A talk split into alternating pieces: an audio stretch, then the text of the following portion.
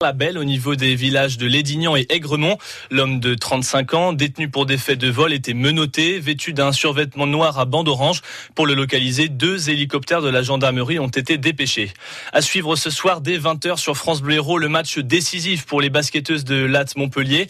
Elles seront championnes de France si elles gagnent contre l'Asvel à Lyon. Cinquième et dernier match de cette finale. Les joueuses du BLMA reviennent de très loin. Elles avaient perdu leurs deux premières rencontres, mais ont égalisé après deux performances époustouflantes à domicile, Pascal Victory. C'était pourtant mal parti pour les Gazelles, qui ont perdu les deux premières manches à Lyon et les deux fois en s'écroulant en fin de match, à tel point que les Lyonnaises ont peut-être pêché par excès de confiance lors du troisième remporté haut la main par les Latoises. Et puis il y a eu surtout cette quatrième manche jeudi dernier d'un très haut niveau en intensité, combativité et précision au tir, qui a fait dire à l'entraîneur Thibaut Petit qu'il était amoureux de ce match disputé par de grandes dames.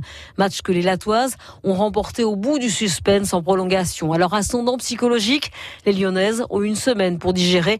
Et puis ce soir, les Gazelles ont un nouveau défi à relever dans une salle où elles n'ont gagné qu'une seule fois en cinq matchs. Les Gazelles qui ont perdu une finale cette saison, la finale Eurocoupe.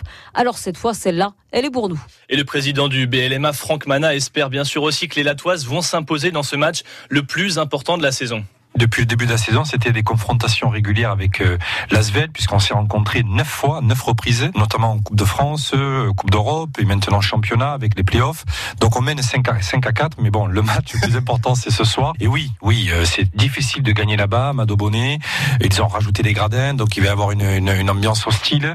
Mais bon, c'est comme ça. On a fait des, des gros matchs à l'extérieur, notamment à Gironde, où on était devant plus de 5000 spectateurs. On, a, on est allé gagner à Gironde, on est allé gagner euh, à Galatasaray donc on a fait vraiment des perfs cette année qui, qui peuvent, voilà, qui peuvent nous, je pense qu'ils peuvent nous donner les moyens de, battre cette équipe lyonnaise. Mais je le répète, ça va être très très dur et avec beaucoup de respect concernant cette équipe lyonnaise parce qu'ils ont un parcours exemplaire. Ils ont fini ouais. premier d'assez régulière. Et donc rendez-vous hein, ce soir dès 20h pour l'avant-match et pour le match avec euh, Romain Berchet et Pascal Victory. Les handballeurs euh, montpelliérains jouent aussi un match important ce soir.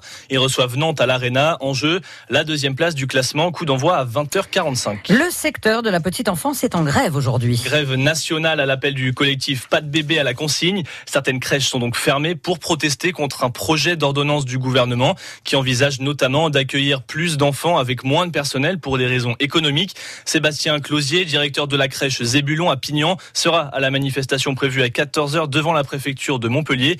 Il trouve injuste qu'on veuille économiser de l'argent dans son secteur alors qu'il est d'utilité publique. Plutôt que d'essayer de resserrer le modèle économique en essayant de tirer un peu de partout euh, tout ce que l'on peut, de mettre à plat les choses et de se dire qu'il y a un réel service qui est rendu, un réel service qui est rendu aux familles, les gens peuvent aller travailler, les gens peuvent se former, il y a un réel service qui est fait en termes de cohésion sociale pour ces enfants-là et pour ces familles-là, et que du coup, ben, on, se reconcentre là-dessus et qu'on n'aille pas chercher forcément la petite bête financière, mais qu'on se dise, bah, il y a une réelle utilité. On ne se pose pas la question du coût de la route quand on va à son travail.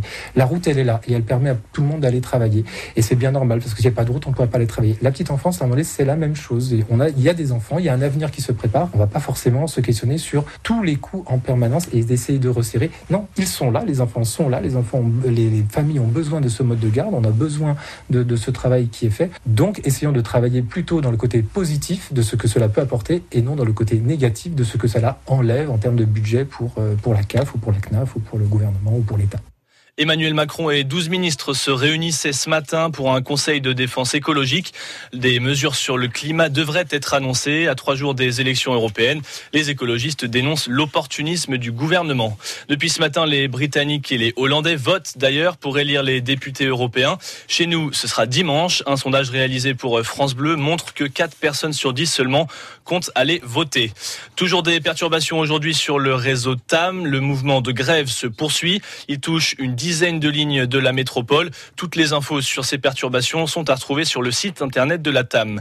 La police va à la rencontre des habitants de Montpellier aujourd'hui, une opération séduction pour parler du métier et pourquoi pas susciter des vocations. Au programme notamment une immersion en vidéo pour découvrir les trois actions fondamentales de la police, protection, enquête et intervention.